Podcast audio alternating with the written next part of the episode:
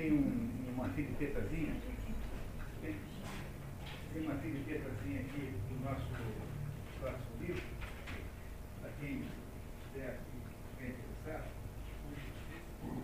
Esse aqui é perto desse aí, é uma coisa de criança, assim, uma brincadeira de criança. Porque, é, esse é um livro muito diferente.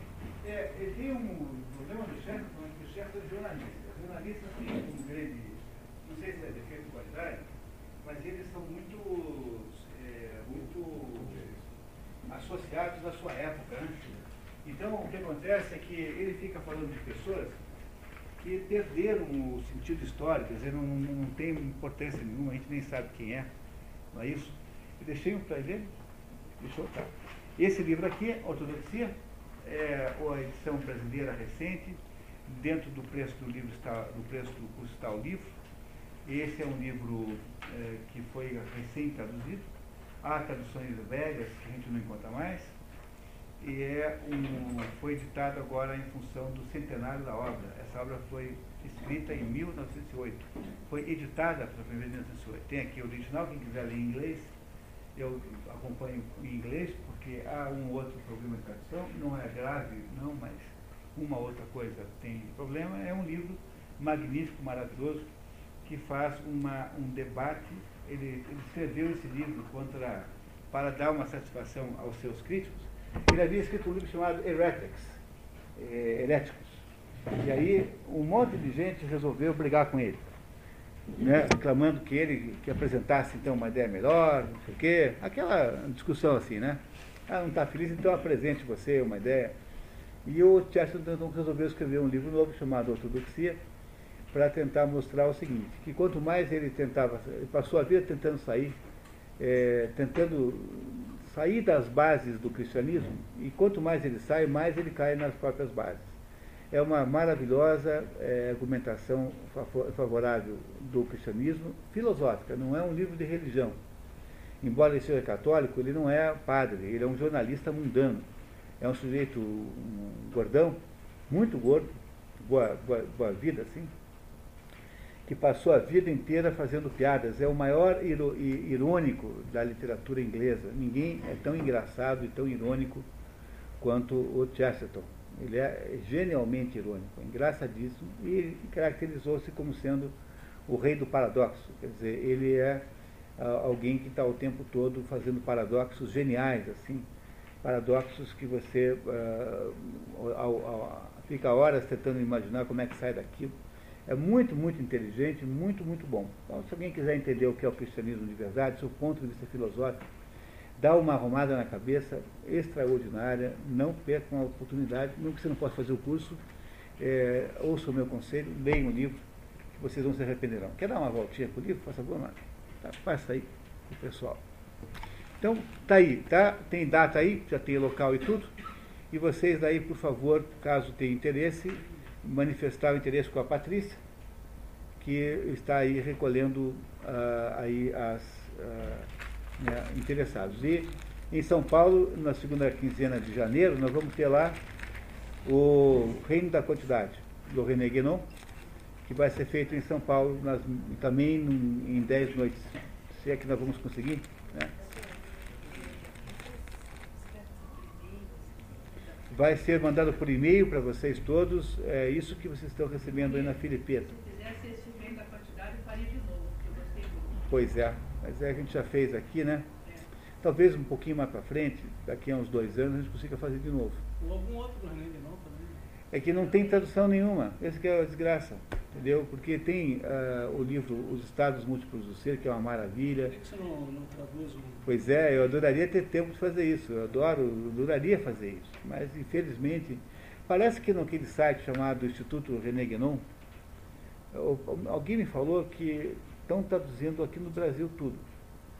E eu não sei se está pronto, se isso é verdade mesmo, se tem ou não tem, mas uh, o René Guinon, o problema é esse, não tem tradução. O Crise do Mundo Moderno já foi feito, tem tradução. É portuguesa. Uma grande tríade. A grande tríade. Mas esse é um livro ruim para fazer grupo de leitura, porque é uma coleção de artigos, né? É um livro que tem, não tem uma estrutura de argumentação começo ao fim. Então, pessoal, o problema do René Guénon é esse, é que nós não temos, não temos aí os elementos. O Instituto Negrão está produzindo vários. Pois é isso que eu- alguém me contou. O livro da Cultura, eu comprei esse livro. Não voltei do mundo. É uma ediçãozinha assim, É bem simples, encaderado. tipo artesanal, assim, artesanal. Não é um livro impresso numa gráfica, não é?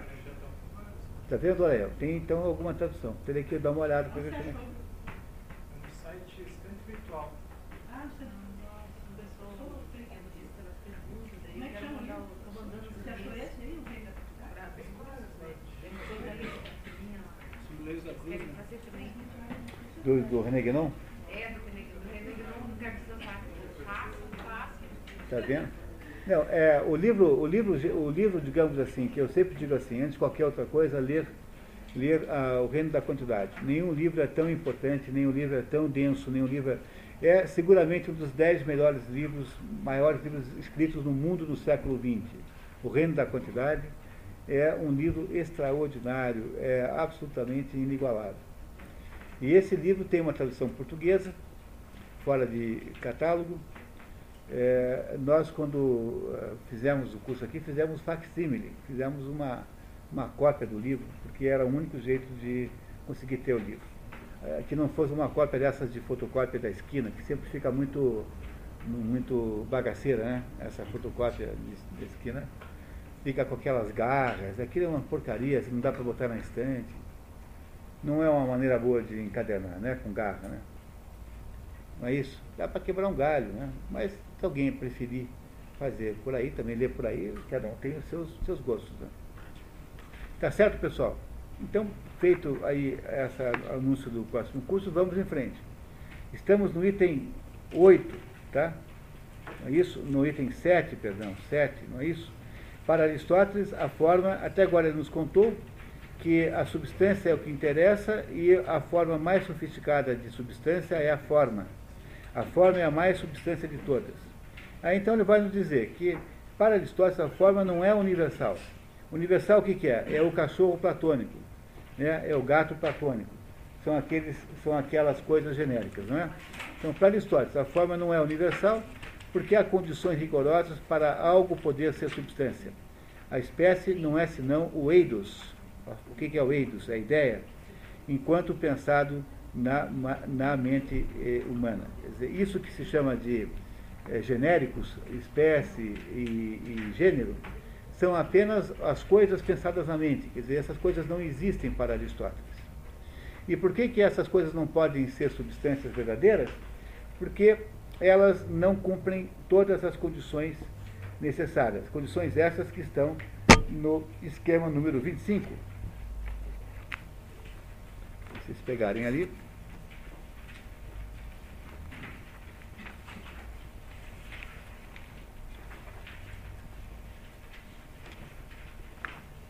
Então tem aqui, no esquema número 25, as características que Aristóteles atribui à substância. Né? Características que ele diz que são essenciais e necessárias à substância. Bom, primeira, não ser inerente ou predicado de outra coisa. Então, a substância é aquilo a que se predica, mas ela em si não predica nada. Então, o, o, voltando, o Luiz não é predicado de outra coisa. As outras coisas que são predicado dele.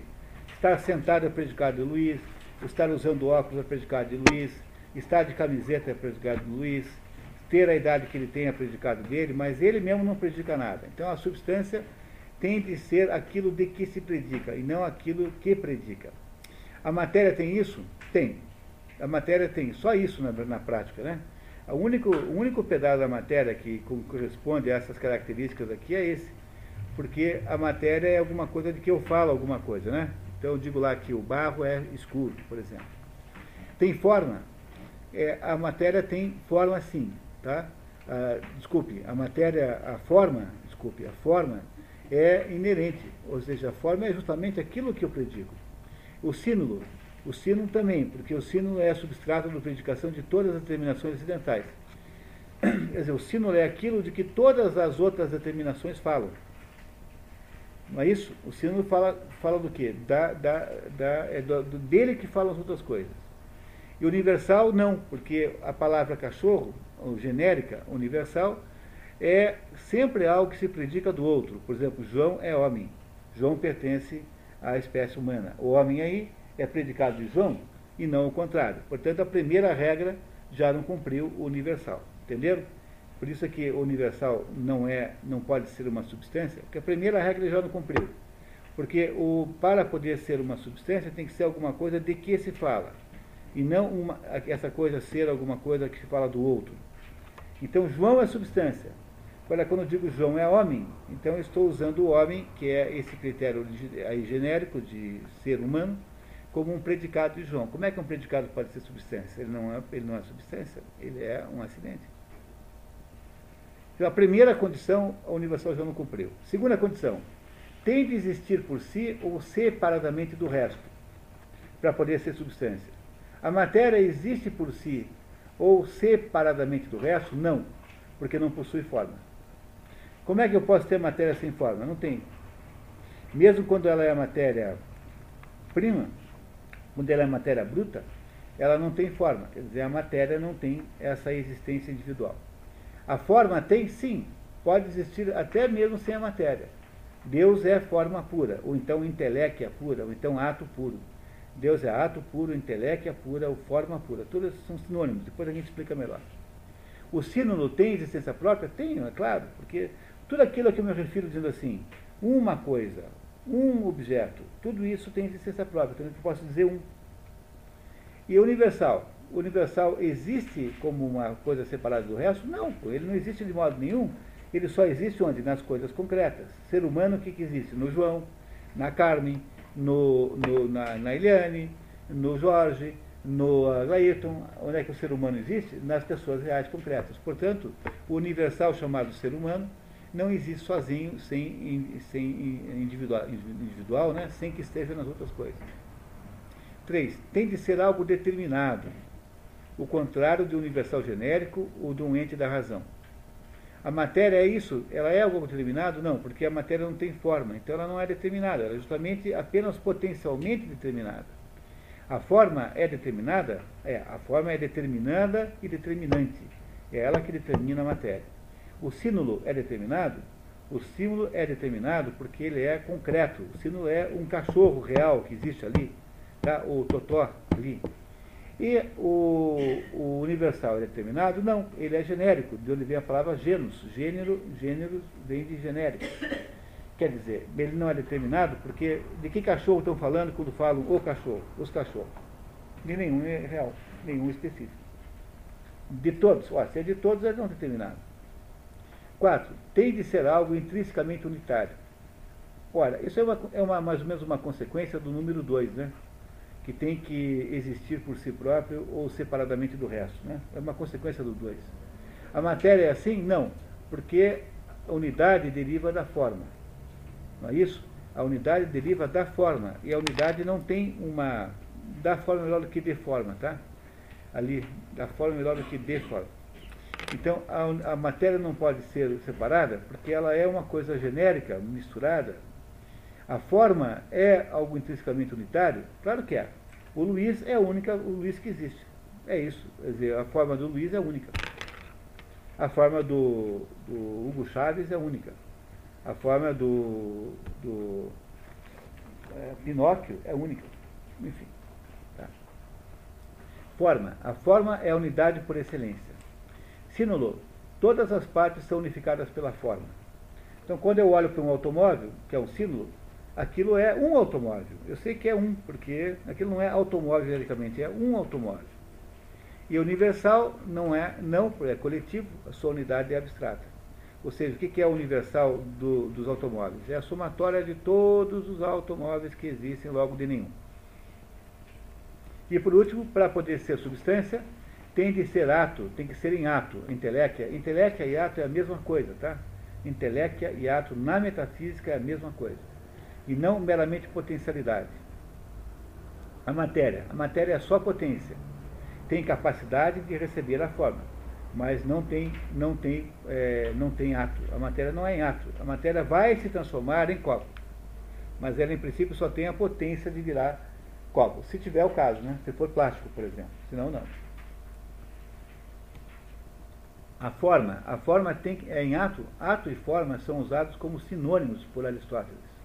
Ato e forma é sinônimo, portanto, é ato por excelência. E o sínulo, o sínulo também, a forma atualiza suas partes. Para eu ter um sínulo, eu tenho que ter alguma coisa que se atualizou, quer dizer, virou ato. E universal não, universal é só potência, não é ato de modo nenhum. Então aí vocês veem o que, pessoal? Na primeira coluna tem matéria, né? Qual é a conclusão da matéria que nós já sabíamos? Que a matéria é substância apenas imperfeitamente. É, é substância apenas por analogia, imperfeitamente. Forma é a substância por excelência. Sínulo é a substância real, concreta. E universal não é substância de modo nenhum.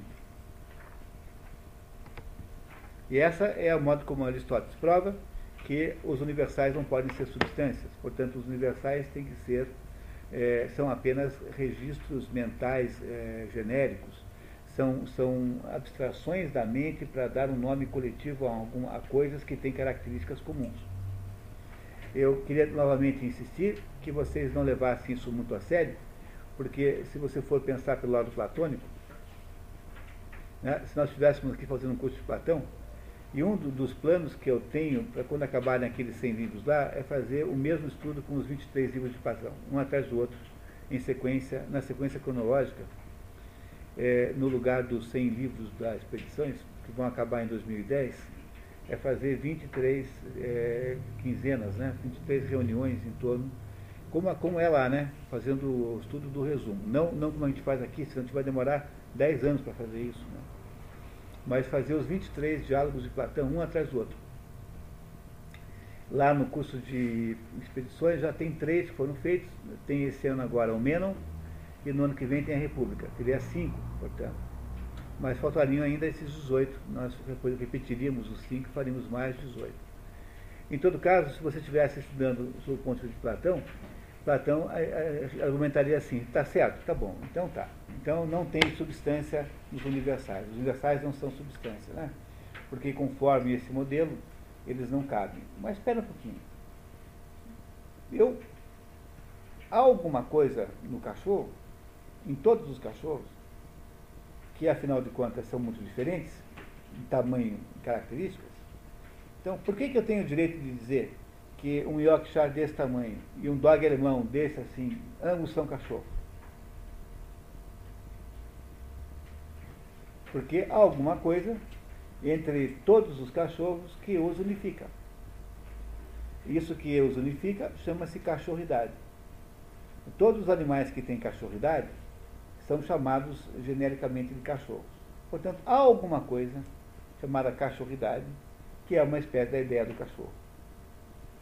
É, o resultado prático disso é que ninguém tem razão, entendeu? Porque, no fundo, no fundo, ambos têm. Porque Aristóteles acha que só existe, só quem morde é o cachorro real, não é isso? O Juquinha ali, o, entendeu? O, o Rex. Só é esse que morde você porque ele é real, concreto. Mas, por outro lado, os cachorros todos não são indivíduos separados, não são animais separados, não são animais independentes uns dos outros, eles têm alguma coisa que torna um tratamento de canino, um tratamento médico a um cachorro, é, igual a todos os cachorros. Eles têm coisas que os transformam em, criaturas parecidas. O que significa na prática o seguinte, embora as coisas todas existam individualmente e, e, e, e especificamente, elas também são, de alguma maneira, associadas entre si, em alguma maneira, em algum ponto. Portanto, não dá para você chutar o Platão nesse assunto, como ele faz, não, porque ele depois não vai chutar. Depois ele vai acabar admitindo que um pouquinho é assim. Né? Mas, por outro lado, é, não se trata de decidir entre os dois, porque não é uma decisão que você toma como alguém que vai escolher um time A ou um time B no fundo, não é uma decisão partidarista, entenderam? Não é para a gente ficar assim, o pessoal do Platão contra o pessoal do Aristóteles ou vice-versa. Eu, por exemplo, sou platônico, segunda, quarta e sexta, aristotélico, terça, quinta e sábado. Entendeu? Porque, porque, de fato, você não se livra das duas, você não consegue é, dispensar as duas visões. Então, não se trata aqui de uma polêmica em torno da qual nós tenhamos que tomar alguma espécie de partido só entender que no fundo, no fundo, esses dois aí estão dizendo a mesma coisa, cada um dizendo de um jeito. E no fundo eles vão chegar às mesmas conclusões. Tá certo isso, pessoal? Essa então é a argumentação aristotélica que, é, é, segundo ela, né, que exclui as, os universais platônicos da, do conceito de substância. No entanto, há alguma coisa de substância também, é, sob um outro ponto de vista, nos universais platônicos. Sem dúvida há. A gente voltar aqui para o nosso racionário, não é isso? E aí então, uh, ele daí nos diz uh, que ele está falando da forma, né? ele nos diz que a forma é o ato, é, que a forma é o ato que subordina a matéria e o precede. Como tal, pode haver ato puro. Deus é ato ou intelecto é pura. Intelecto ou ato é a mesma coisa. Ele agora vai entrar na questão do ato e da forma, do ato, no ato e da potência, e para isso nós temos dois esquemas aristotélicos, sendo que um deles eu acho que vocês não têm, né? Que é o 35. Então, 35 está aqui na mão.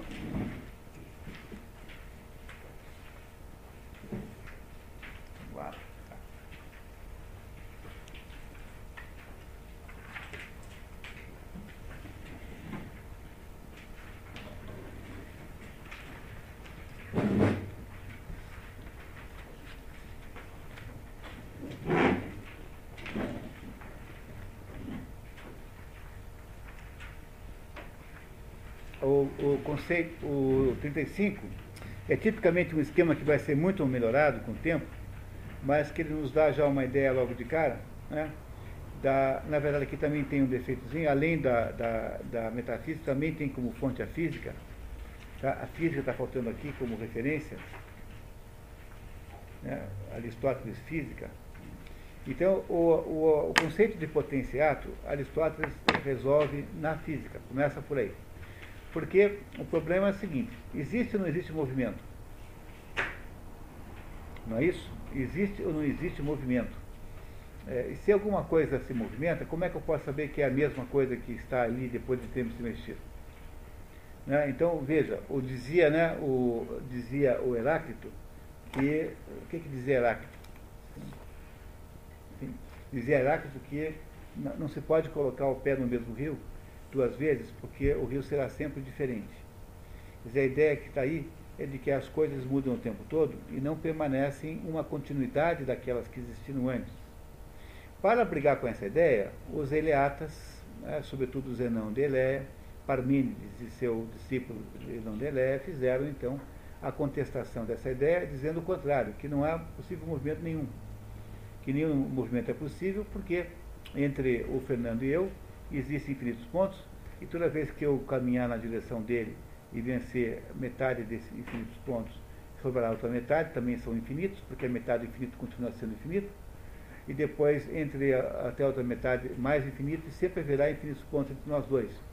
E é por isso que eu, é impossível eu me movimentar até onde você está. É claro que isso é um sofisma, porque não que o Zenão não soubesse que era um sofisma, ele sabia, mas ele dizia isso para aborrecer o outro entendeu? Só porque ele achava que o outro estava errado, a, dizendo que só tem movimento, e ele está dizendo que não tem movimento nenhum, apenas para fazer um contraponto.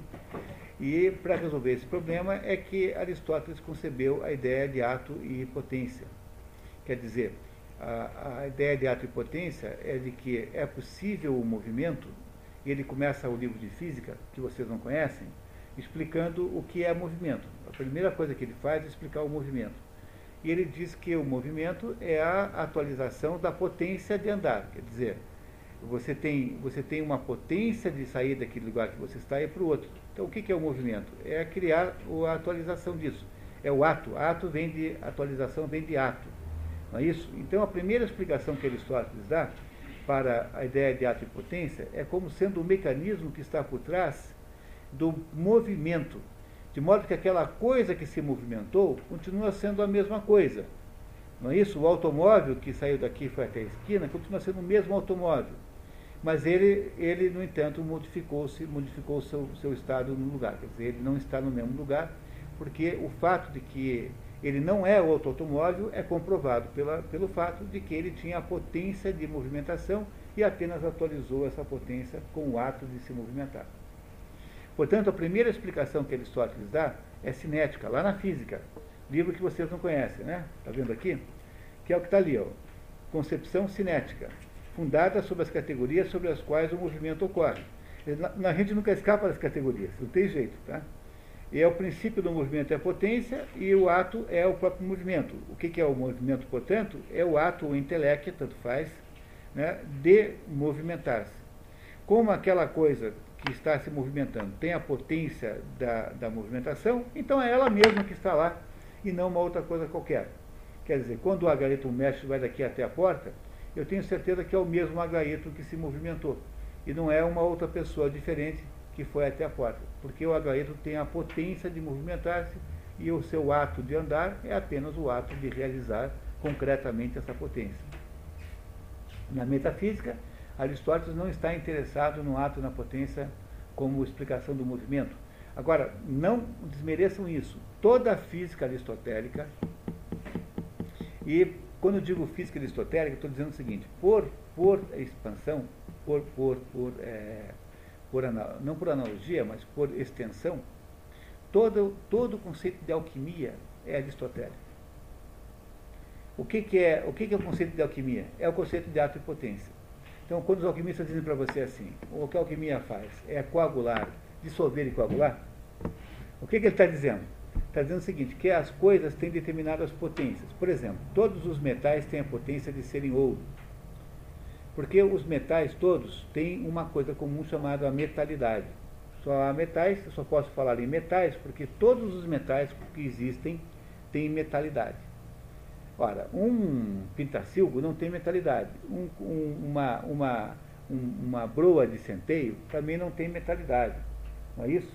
Né? Uma, um grão de. Uma, uma, um pé de, de jabuticaba não tem metalidade. Portanto, eu não posso transformar nada disso em ouro. Porque eles não têm a potência de ser transformado em ouro, porque o ouro metafísica, o ouro alquimicamente, é apenas o estágio mais alto a que um, um metal pode chegar. Na verdade, os alquimistas não estavam interessados nessa besteira. Não, não que não seja possível. Ninguém, não estou dizendo que não é possível fazer isso, transformar o chumbo em ouro.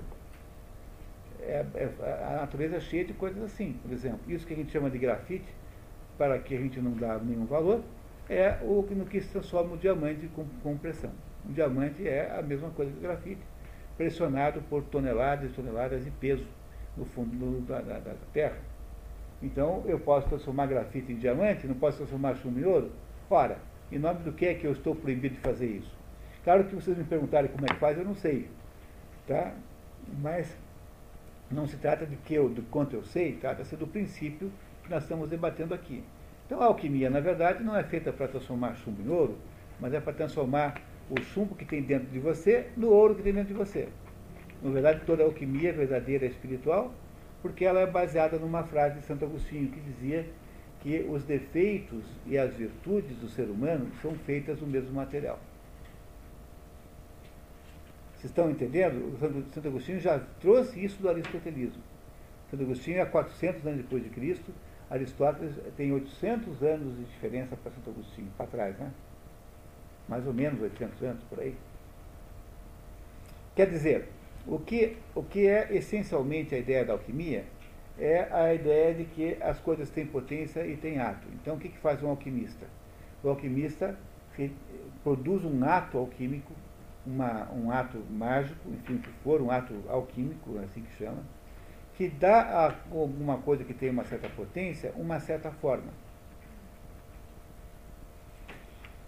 A mudança da forma chumbo para a forma ouro é a mudança alquímica que só se consegue fazer quando você dissolve aquilo que é representado pelo mercúrio, simbolicamente, e depois você coagula, o que é representado pelo enxofre. As duas substâncias simbólicas. Tá? Não que as substâncias químicas façam isso, embora o mercúrio faça isso, né? O mercúrio faça um pouco disso. Usa-se mercúrio para separar o ouro, por exemplo. Né? O, o, mercúrio dissolve até separando o ouro das outras coisas.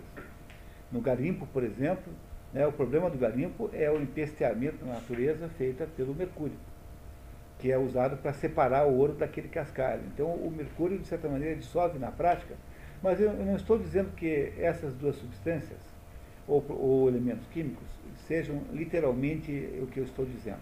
Simbolicamente, para você poder ser alquimista, você tem que dissolver e coagular. Quer dizer, dissolve a matéria na sua potencialidade plena e coagula esse negócio de uma outra forma. Ou seja, o que você quiser imaginar de técnica alquímica tem origem na física de Aristóteles.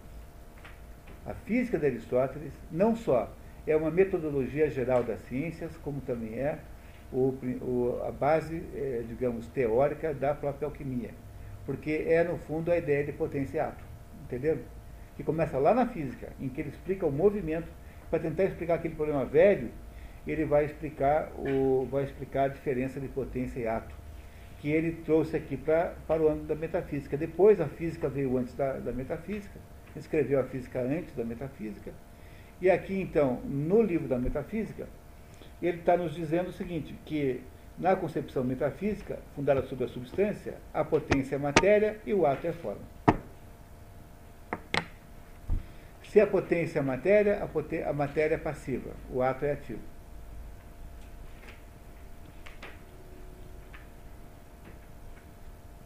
O ato manda na matéria. O ato domina a potência. O ato é ativo, a potência passiva. É a mesma diferença que tem em, em hindu entre Purusha e Prakriti. Exatamente a mesma ideia. Passivo e ativo, Yin e Yang. Todas essas ideias são a mesma de ato e potência, e passividade e atividade. Todas as ideias são a mesma ideia. Sempre que você tem um par complementar, como esses dois aí, tem pares que não são complementares, por exemplo, claro e escuro. Claro e escuro não é um par complementar, é um, é um par mutuamente excludente. Quando eu acendo a luz está claro e quando eu apago está escuro. Para eu ter um, tem que não ter o outro. Agora, quando eu tenho forma e matéria, em que eu tenho as duas coisas juntas, eu tenho um par complementar. Sempre que é um par complementar, sempre um tem uma natureza passiva e o outro tem a natureza ativa. E isso explica todas as relações complementares da vida, inclusive as relações de homem e mulher que são um de natureza solar, que é o homem, a mulher de natureza solar, é, lunar. Ou seja, a mulher é lunar na medida em que ela é reflexo, né? recebe o reflexo. Mas cuidado em não julgar isso com muita unilateralidade, porque tudo aquilo que é ativo em relação ao outro sobre algum aspecto, também é passivo sobre outro. Então, em determinados aspectos, a mulher é solar e o homem é lunar. E assim por diante. É, o yin às vezes é yin, às vezes é yang. Por isso que não se deve nunca tentar fazer comida macrobiótica com base numa lista de comidas yin e comidas yang, porque dependendo da mistura que você faz, o yin vira yang e o yang vira yin. Portanto, a lista seca assim não adianta a fazer a cozinha macrobiótica. Tem que saber como é que as combinações são feitas. Compreenderam? Do ponto de vista da substância, no sínulo você tem claramente a ideia do ato da potência. E aí vocês lembram que Aristóteles nos disse no último encontro que o ato sempre precede a potência. A, embora a potência preceda o ato do ponto de vista cronológico, isso nem sempre é assim. Por exemplo, a criança tem a potência do adulto. A criança vem na, no tempo antes do adulto. Mas a criança vem depois do pai e da mãe, que eram adultos por sua vez que é o problema, o velho dilema do ovo e da galinha. Né? Não é isso? Né? Quer dizer, no fundo, no fundo, a potência sempre é posterior ao ato. O ato é posterior porque eu só sei que potência aquele negócio tinha quando eu sei em que ato ela se transformou. Porque sem saber aqui em que ato ela transformou, ou seja, em que coisa real ela transformou, como resultado final da sua é, expedição ontológica, né, da sua existência ontológica, eu não sei que potência tinha aquilo antes pois a potência é definida justamente pela definição do ato. Isso ele explicou, tem um, existe aí um, um esquema aristotélico sobre esse assunto, que vocês receberam no último encontro. Não é isso? Tá certo, pessoal? Olha, por que, que Aristóteles está fazendo isso? Vocês entenderam o sentido de ato e potência na física? Né? No, sentido de, no sentido alquímico da palavra, da, da, no sentido alquímico da comparação? Por que, que Aristóteles está querendo fazer isso aqui? Porque ele, ele tem que nos provar que o ato é tão mais importante que a potência, que o ato pode vir sozinho, sem nenhuma potência. Ora, se ele está, no fundo, tentando chegar ao conceito de Deus, essa ideia é fundamental, porque como é que eu poderia provar a existência de Deus se, eu, se Deus tivesse alguma potência? Ora, se Deus tem alguma potência, essa potência lhe foi entregue por alguém. Logo, Deus não pode ser Deus. Deus tem que ser alguém que tenha um Deus anterior a si próprio. E aí, se você não for, não chegar no momento e parar, como é que você faz, sai dessa? Nunca mais, porque sempre irá procurar alguém, alguém, alguém, alguém, alguém, alguém. Portanto, tem que ter um momento em que você para de regredir e chega no momento em que não há mais potência, mas há ato puro. Essa entidade, que é ato, ato puro, o intelecto pura, é igual a Deus. Deus é ato puro. Portanto, ele só pode nos, só pode nos comprovar isso tendo demonstrado a precedência do ato sobre a potência, que é o que eu estou imaginando que esteja contando para nós aqui, o item 8.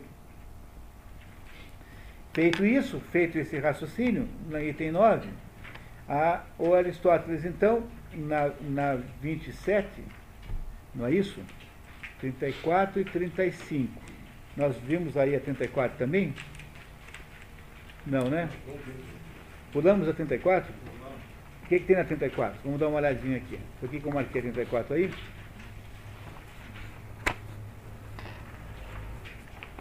Trinta e quatro,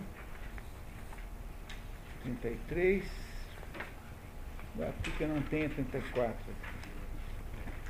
Tá, conceito de anterioridade de metafísica. Então, aqui a gente não vai olhar, tá? Mas aquele que eu acabei de referir que nós temos aí um, que nós temos aí um, um esquema aristotélico, que é esse que nos dá uma ideia das anterioridades, apenas para provar que o ato vem antes da potência. A gente já viu bem na última vez isso, não é necessário que a gente olhe de novo agora. E aí isso então nos remete para o item 9, em que agora ele vai finalmente chegar à conclusão que as substâncias pertencem a diversos gêneros. Não é isso? E isso nos remete para o esquema aristotélico número 27.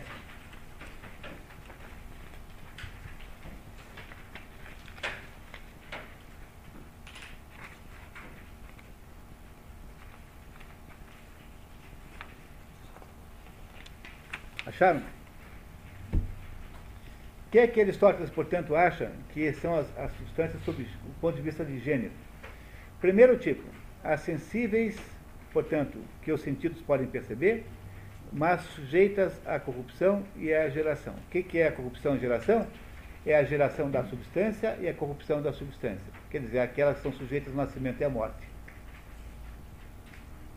Todas as coisas que existem no mundo sensível irão desaparecer um dia. Não é isso? Você pode dizer que elas se reciclam, que viram outras coisas, mas desaparecem. Então o automóvel vai ser totalmente enferrujado, o, o, a planta irá morrer, ou a, a árvore será derrubada e morrerá, a as coisas que são feitas das árvores, ou seja, as mesas serão aos pouquinhos destruídas, vão sendo destruídas aos pouquinhos. Então, tudo isso é o primeiro tipo de substância, sensível. O que, que é isso? Os animais, as plantas e as coisas. Tudo que está no mundo sublunar. O mundo sublunar é o mundo sensível, onde nós estamos aqui. Tudo que está abaixo da Lua, né? do ponto de vista aristotélico, é o mundo sublunar. É tudo que é desse mundo sensível aqui. Por que, é que são, por que, que esse tipo de substância é assim? Porque esses essas substâncias são compostos de matéria corruptível, com a possibilidade de todos os contrários. Quer dizer, o doente é o, o, a, a, saúde é contrário do doente, a vida é contrário da morte. Entenderam? Todos os contrários? Quer dizer, tudo aquilo que tem a potencialidade dos contrários está fadado a morrer, porque pode ser uma coisa, pode ser outra. A preservação da destruição. A conservação da é, perdição, e assim por diante. Capazes de todo tipo de mudança. Quais são as mudanças sob o ponto de vista aristotélico? São alteração, que é uma mudança de qualidade, a geração, a, o aumento ou diminuição, que é uma mudança de quantidade, Repare que são categorias.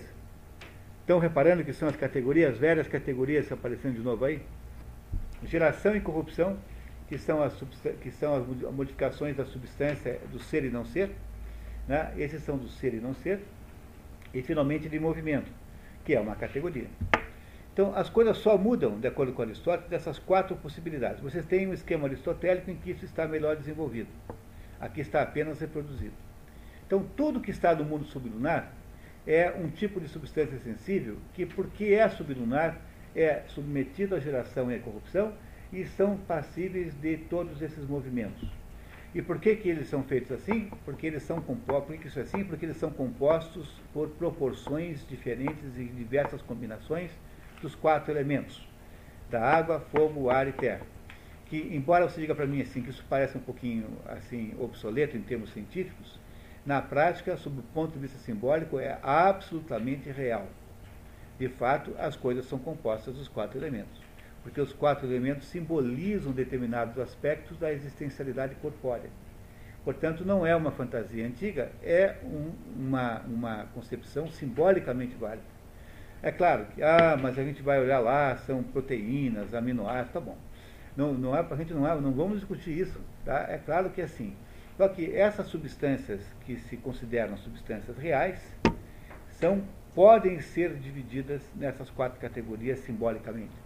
Porque aqui não se está falando de é, conhecimento científico, mas está se falando aqui de conhecimento simbólico, nessas quatro categorias.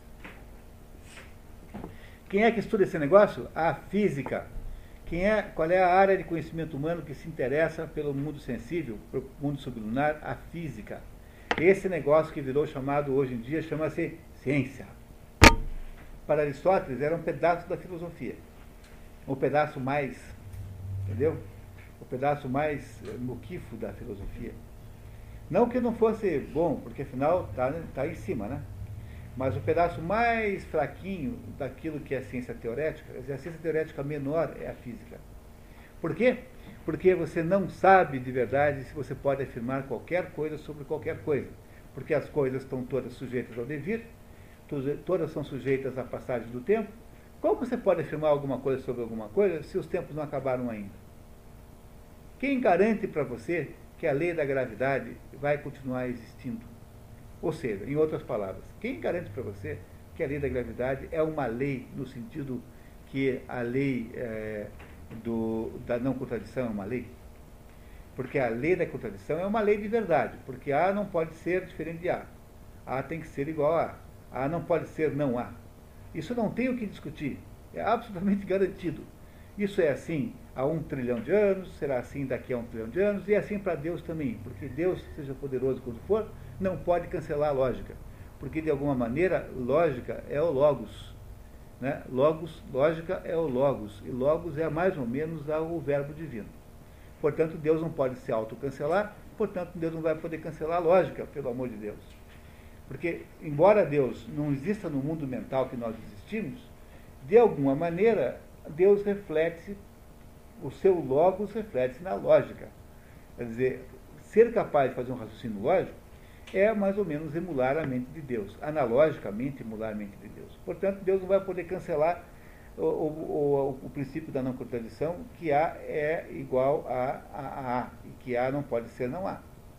Agora, que a lei da gravidade dizendo que os, os, os, as massas são atraídas pela uma massa maior, eu não sei se dá para chamar de lei, porque pode ser que isso mude. Como é que eu posso ter certeza que não vai mudar? Eu tenho uma certa expectativa que não vai. Tanto é que eu sou capaz de ensinar isso numa escola, sim. Agora, garantia, não temos nenhuma. Porque se o devir não acabou ainda, se os tempos não acabaram, que garantia eu tenho que vai continuar sendo assim o mundo? Portanto, leis é, científicas, de fato, não existem, rigorosamente não existem. Existem, diz o Félix Reverson, existem apenas hábitos da natureza. A natureza não tem leis, mas tem hábitos. Sabia isso Aristóteles, sabia o Félix Reverson e sabe isso o Sheldrake hoje em dia. Quer dizer, to, todo mundo que pensou um minuto nisso sabe que isso é assim. Que há uma incerteza intrínseca à natureza que permite, que impede que eu faça afirmações peremptórias e permanentes sobre ela. Portanto, sob o ponto de vista rigoroso, é de se duvidar que existam leis da natureza estando muito mais adequado falar em hábitos da natureza. É claro que isso fica entre nós, porque fora do nosso ambiente aqui, isso seria entendido como um surto de insanidade. Então não é bom vocês repetirem isso por aí assim, desse jeito. Agora, podendo explicar, pode falar a respeito disso sem problema nenhum. Mas leis da natureza não devem existir. As leis que existem de fato são leis lógicas, são leis daquilo que não é natural.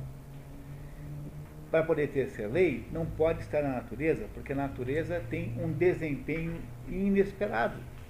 O fato de que as coisas foram assim nos últimos 80 anos não quer dizer que elas vão continuar sendo assim daqui para frente. Muito bem. Quem estuda, portanto, isso é a física. A física que estuda o mundo sensível.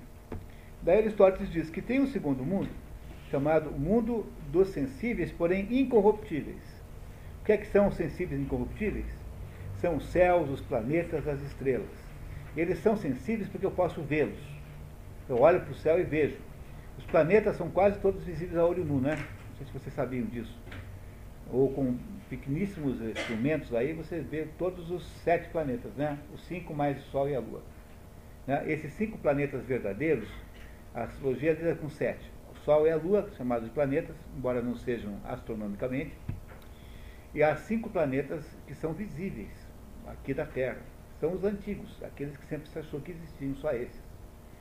Então, como se pode vê-los, eles são sensíveis. No entanto, eles não são corruptíveis, não estão sujeitos à lei da geração e da corrupção. Eles são tecnicamente eternos.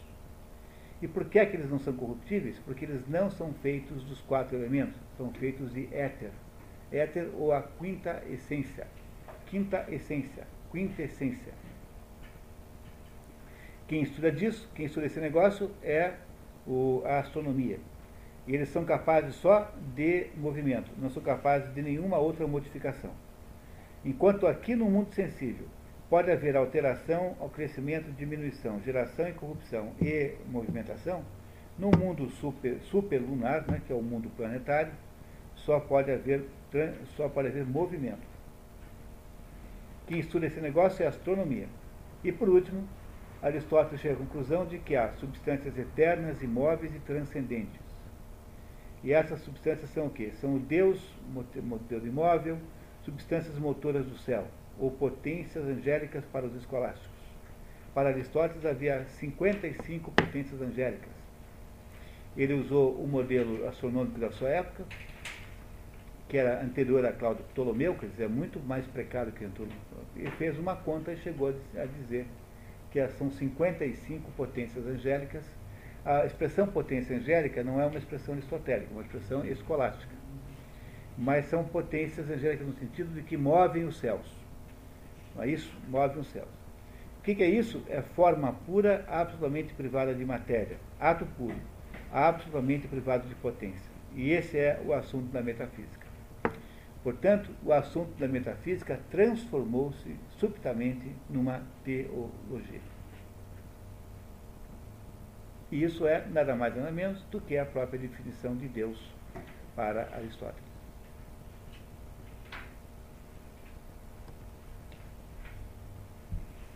E aí então, no item 10, né, ele, ele demonstra da seguinte maneira a substância suprassensível máxima, que é o, o nosso esquema 33, por favor.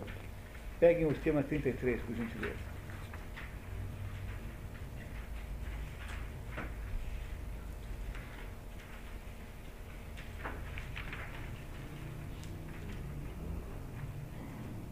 chama-se descrição da substância suprassensível, que é Deus. Teos, por isso teologia. Deus, Teos. Não é como o Deus cristão, cuidado, mas é Deus. Né? É aquela coisa em função da qual todas as outras existem. Como há coisas que são eternas, como o tempo e movimento, sua causa, o princípio, deve ter as seguintes características. Primeiro, o princípio deve ser imóvel o que, que é eterno? São aquelas, aquelas, aqueles é, é, seres é, celestes, né? não é isso? Porque os seres aqui embaixo são sujeitos à geração e corrupção. O que está falando de eterno é o que está acima, o que está no céu, o que é, o que é, é como nós soubemos aí, o que é eterno porque é feito de éter e não é feito de quatro elementos. Então ele está dizendo o seguinte, porque existe esse ser que é eterno, ele tem que ter sido criado por alguém. E quem é esse? Esse que criou é aquilo que é a, a substância suprassensível. Deus tem que estar na terceira, no terceiro andar, senão não funciona. Então como é que é Deus? O princípio deve ser imóvel. Só o imóvel é a causa absoluta do móvel. Ver livro 8 da física. Então isso está provado no livro da física, no livro 8. Então, como é que eu posso ter um, um ser, um ser é, eterno que é imóvel? Não dá, que é, que é móvel. Porque se ele é movido, veio alguém que o moveu antes. E assim por diante. Então tem que chegar uma hora em que esse ser que move não é movido de jeito nenhum. Ele é, portanto, motor imóvel. O nome desse, dessa entidade é motor imóvel, o primeiro motor, que tem de existir necessariamente por razão de lógica. No entanto, quando você diz que existe isso, então você tem que perguntar assim, mas como é possível que o imóvel mova? Se ele está imóvel, como é que ele vai poder mover alguma coisa?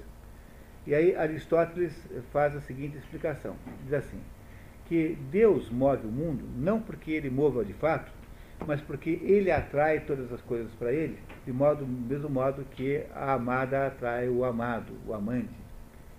Do mesmo modo que os nossos olhos se voltam, um, um poeta se volta para as palavras belas, do mesmo modo que um pintor procura as belas paisagens, do mesmo modo que você escolhe a melhor roupa, do mesmo modo que o belo e o bom atraem as pessoas para eles naturalmente, Deus atrai todo mundo para si.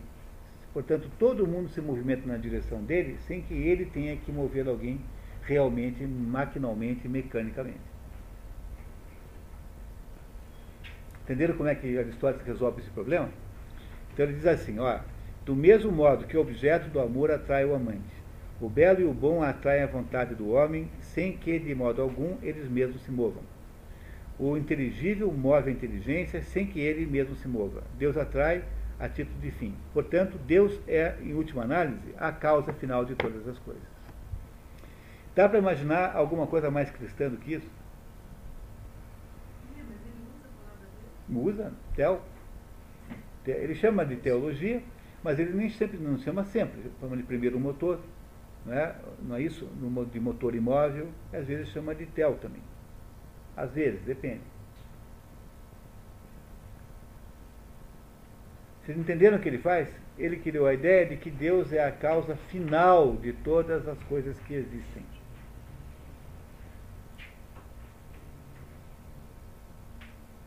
Deus é a causa final de tudo que existe, porque tudo é feito, em última análise, para atender a Deus.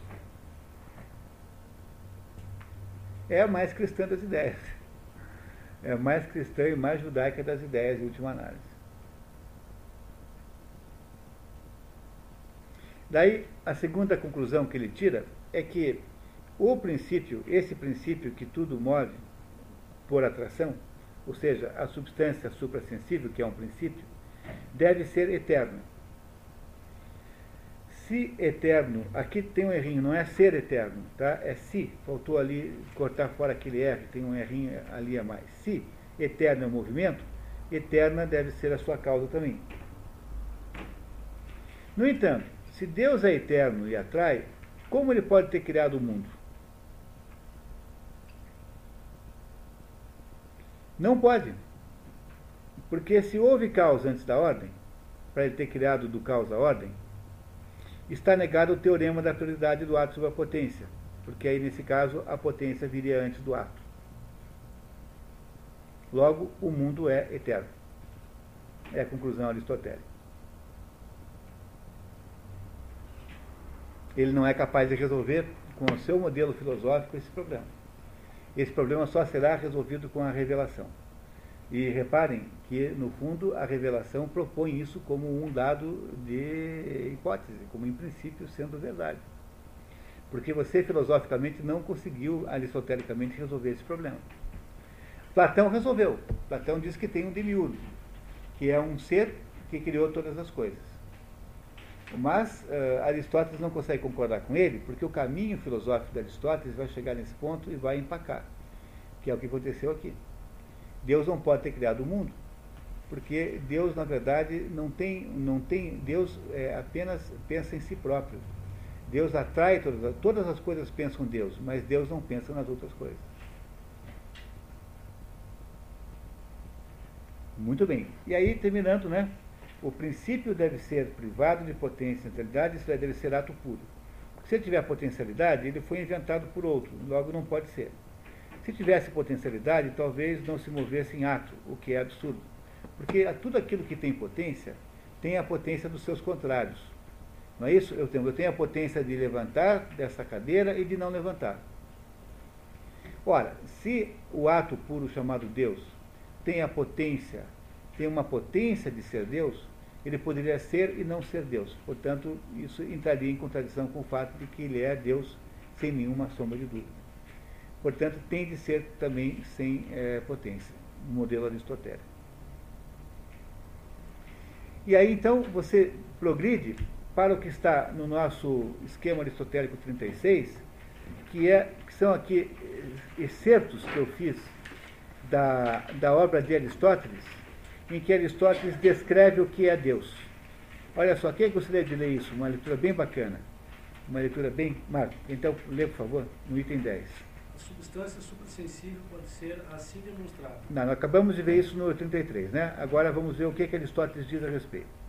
De tal princípio, portanto, depende o céu e a natureza. Tá, o princípio que, que é? O princípio suprassensível que depende do céu, que é aquele, a substância corruptível, perdão, eterna, porém é, incorruptível, né? sensível, porém incorruptível, e a natureza, que é o que está no mundo sublunar. E o seu modo de viver é o mais excelente. É o modo de viver que nos é concedido só por breve tempo. E naquele estado, ele é sempre. Está vendo? O modo de viver de Deus, que é o modo de viver contemplativo, nos é concedido um pouquinho só, porque você consegue ser contemplativo só um pouquinho, né? Você tem que passar a vida estudando. Deus é contemplativo por excelência. Está entendendo onde é que ele quer chegar? Que a descoberta do Logos, da filosofia, ou seja, da inteligência humana, é a descoberta de Deus propriamente dita. É isso que está nos dizendo, é uma coisa arrepiante, assim, tá? Mas vamos ver que ele continuar nos contando. Deus vive no estado que nós só temos de pouquinho o tempo todo. A nós isso é impossível, mas a ele não, pois o ato de seu viver é prazer. E também para nós, vigília, sensação e conhecimento são sumamente aprazíveis, justamente porque são ato, e em virtude dele, também esperança e recordações. Se, pois, nessa feliz condição na qual nos encontramos, às vezes, Deus se encontra perenemente, é maravilhoso, e se ele se encontra numa condição superior, é ainda mais maravilhoso. E nessa condição ele se encontra efetivamente. Ele também é vida, porque a atividade da inteligência é vida. E ele é justamente aquela atividade. E a sua atividade, que subsiste por si, é vida ótima e eterna. Dizemos com efeito que Deus é vivente, eterno e ótimo de modo que a Deus pertence uma vida perenemente contínua e eterna. Este, pois, é Deus. O pensamento, que é pensamento de si, tem como objeto o que é por si mais excelente. E o pensamento que assim é em máximo grau, tem por objeto o que é excelente em máximo grau. A inteligência pensa a si mesma, captando-se como inteligível. De fato, ela se torna inteligível intuindo e pensando assim, de modo a coincidirem inteligência e inteligível. A inteligência é, com efeito, o que é capaz de captar o inteligível e a substância, e é em ato quando os possui. Portanto, ainda mais do que aquela capacidade, essa posse é o que a inteligência tem de divino, e a atividade contemplativa é o que há de mais aprazível e mais excelente. Se, pois, a inteligência divina é o que há de mais excelente, ela pensa a si mesma, e o seu pensamento é pensamento de pensamento. Então, Deus pensa a si mesmo e nós pensamos nele. Esse é o conceito de Aristóteles de Deus, que ele descobriu depois de escrever tudo isso que vocês leram, né, de um jeito direto ou indireto, depois de construir todo esse, esse raciocínio a partir das coisas concretas, chegando à conclusão de que Deus é uma entidade que pensa a si mesmo e nós pensamos nele porque ele, afinal de contas, é o mais excelente de todas as coisas. E que, no, no, que isso que nós temos em nós, de sermos capazes de perceber como as coisas são, ou seja, sermos capazes de perceber à realidade, que aquilo que na ética está muito melhor explicado que aqui, e também no livro da alma também está melhor explicado que aqui, que é a nossa capacidade de intuir a, a verdade é aquilo que nos torna um pouco parecidos com Deus. Portanto, a vida humana superior a todas as outras é a vida humana contemplativa, que é uma imitação da vida de Deus. Porque Deus é o sujeito que contempla o quê? A si mesmo. Porque ele é, é suficiente, autossuficiente. Mas nós não, nós temos que contemplar as outras coisas. Por isso, agora que nós entendemos que não só está explicada a primeira linha do livro, que diz que todo ser humano tende ao saber, e agora ficou possível entender o que ele queria dizer com isso logo no início, como também ficou explicado por que é que ele diz que as, artes, as, as ciências teoréticas são as mais excelentes e as superiores. Porque é nas ciências teoréticas que nós parecemos mais com Deus. Esse é o conceito aristotélico de Deus. Quando chega nesse ponto, Platão e, e Aristóteles encontraram-se do lado da, da, da, da, ilha. Cada um passou andando por um lado, e lá do outro lado eles se encontraram e se abraçam agora e acabou a briga. Né? Se eles tinham diferenças metodológicas ao longo do caminho, essas diferenças agora desaparecem completamente, e aquele, aquilo que Platão concebe como demiurgo é, de um certo modo, o motor primeiro, o motor imóvel de Aristóteles é claro que há diferenças aí, porque Platão é capaz de. Platão não. não Aristóteles é prisioneiro do seu próprio raciocínio, então Aristóteles não consegue conceber a criação como tal. Platão consegue conceber a criação, sem dúvida nenhuma, tá? Mas de alguma maneira eles estão falando da mesma coisa. De algum jeito estão falando da mesma coisa. Então, enquanto Platão descobre a, o, o, a causa eficiente global, o que, que faz Aristóteles? Descobre a causa final universal. É como se os dois fechassem o circuito, um conversando com o outro e finalmente fazendo sentido. Enquanto Platão eh, nos diz qual é a causa eficiente cósmica, né, é, geral, que é a vontade do demiurgo, a ação do demiurgo, Aristóteles nos diz exatamente o contrário, que é nos dizer que qual é a finalidade disso tudo, é para todo mundo voltar os olhos para Deus. Haveria conceito mais cristão do que esse? Ora, para que, que Deus nos fez, do ponto de vista cristão? A única explicação que o Pai devia dar para você é que Deus nos fez para que nós pudéssemos admirar a sua obra. Você não acha que Deus ia se dar o trabalho de fazer essas galáxias todas aí se não fosse para nos impressionar? Entendeu? Deus queria nos impressionar, queria que nós disséssemos assim, meu Deus, que coisa impressionante. De fato é. Entenderam o sentido de tudo isso? Dizer, esses dois aí, embora tendo vivido 300 anos antes do cristianismo, quando colocados juntos e compreendidos com uma certa profundidade, são capazes de desenhar o cristianismo sozinhos, ou pelo menos o monoteísmo judaico. Né?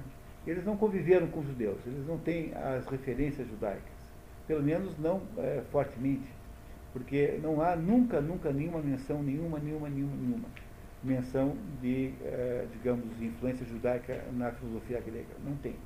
Só começa depois do, do, do no final, já no, depois de, de, Cristo, é que começa a haver alguma influência, mas antes disso não há. Fisicamente estavam muito distantes, para, até para os critérios da época, né? até para os critérios de hoje.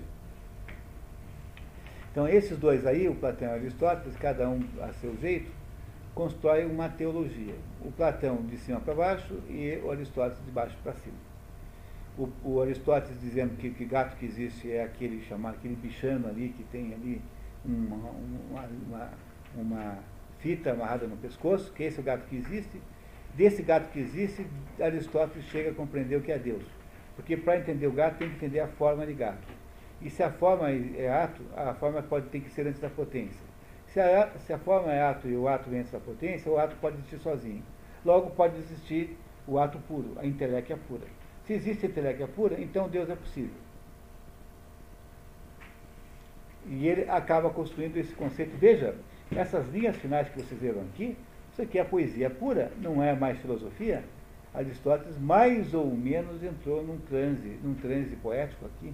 Está provavelmente comovido, emocionado, dando aula emocionado porque é uma descoberta extraordinária que ele faz E Platão faz o contrário, o, o, o, faz o contrário. Então, Platão acha que já que tudo aqui embaixo não é verdadeiro, deve ter algum lugar a verdade, de que isso é cópia. Se tem algum lugar a verdade, essa, esse, esse mundo é o mundo das formas. Mas o Platão não escreveu, mas embora soubesse disso, pelos conhecimentos não escritos, que se tem formas, tem que ter princípios. Os princípios é que definem as formas. Ora, se tem princípios, tem de ter alguém que os tenha inventado. E esse alguém que nos inventou foi o Demiurgo. Tanto um quanto o outro acabam necessariamente no conceito de Deus. Por lados diferentes, um focalizando, digamos, o Deus como causa eficiente e outro focalizando Deus como causa final. Mas os dois acabam fechando a equação é, que faltava fechar. Não é isso?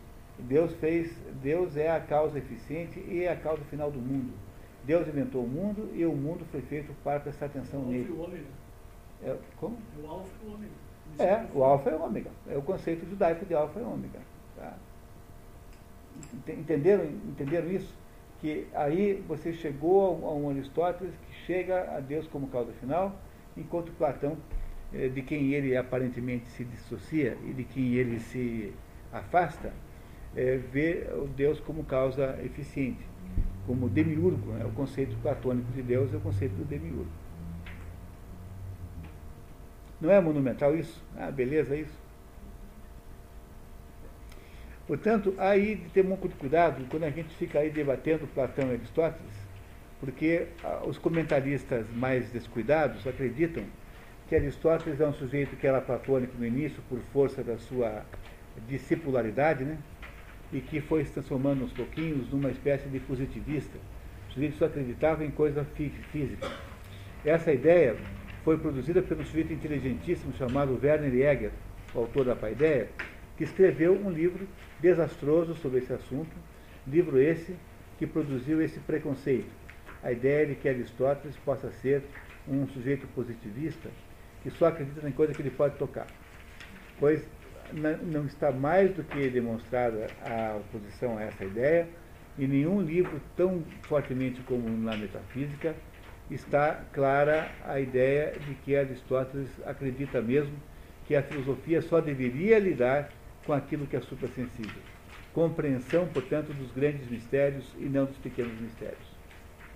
Essa é a conclusão natural e que faz com que nós nunca mais na vida vamos ser pegos é, aí por algum desavisado que possa estabelecer essa tese sobre, sobre, sobre Aristóteles. Aristóteles, na verdade, fez tudo para produzir uma, no seu livro mais importante, para produzir uma verdadeira teologia, que ele nunca desenvolveu plenamente, mas que ele estabeleceu como sendo aí necessária e obrigatória. Quer dizer, ele não, ele não desenvolveu, mas ele deixou a porta aberta para quem quer que fizesse. Tanto é que quando vem depois a Idade Média, no escolástica, o modelo filosófico que é usado pelos escolásticos não é o modelo filosófico platônico.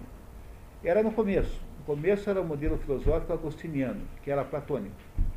Mas à medida em que foram sendo descobertos os livros aristotélicos, a, a escolástica mudou completamente. Depois de Santo Alberto Magno, que é professor de, de Santo, São Tomás, depois de Santo Alberto, a escolástica vira completamente para a visão, para a visão aristotélica.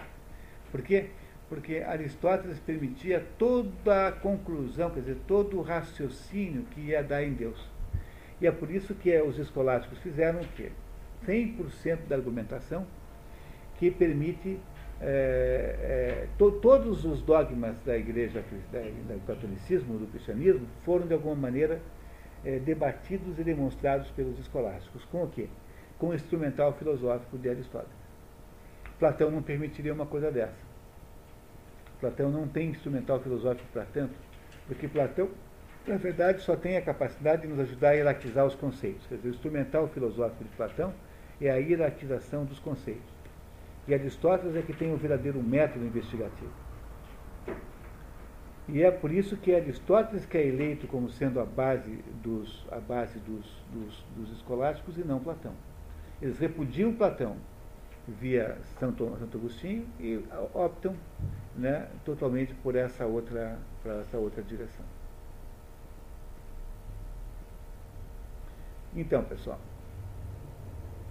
Com isso, a gente fez aí uma, um passeio pela metafísica de Aristóteles, com alguns momentos mais difíceis, outros mais fáceis, seja como for. Estão todos de parabéns, porque esse é um esforço intelectual que ninguém faz. Ninguém é, tem coragem de fazer isso. A, gente, a ideia era continuar com Aristóteles depois do ano que vem, depois das férias, né? As férias é a ortodoxia. Mas continuar com Aristóteles no ano que vem, porque a gente precisava aproveitar esse patrimônio que nós temos agora de conhecimentos para não deixar isso perder. Na medida em que você vai lendo outros livros, tudo isso vai se consolidando maravilhosamente bem. E nós temos três ou quatro livros aí muito candidatíssimos a serem lidos, que é da alma, a mesma física tem que olhar. O problema da física é que não tem tradução que preste. Não tem. Tem que arrumar uma tradução portuguesa, que não tem aqui. É, temos a da alma, que é bem traduzido, temos a poética, que é bem traduzido, tem uma tradução portuguesa maravilhosa da poética. E, e talvez, né, talvez dê um dos livros de lógica de Aristóteles, talvez até para sentir como é que Aristóteles lida com a lógica, talvez dê as categorias, talvez fosse uma coisa muito boa. Eu não sei ainda. Em todo caso, né, é, encerramos aqui o nosso ano, esperamos que vocês tenham um bom Natal. Divirtam-se aqueles que fizeram curso de férias, nos encontramos aí em fevereiro, e aqueles que não fizerem, talvez em março, né, quando vamos começar o curso normal. Muito obrigado pela, pela, aí, pela grande coragem e bravura. Parabéns a todos e até o próximo encontro. Tá? Muito obrigado. Ah, obrigado. São muito simpáticos. Muito obrigado.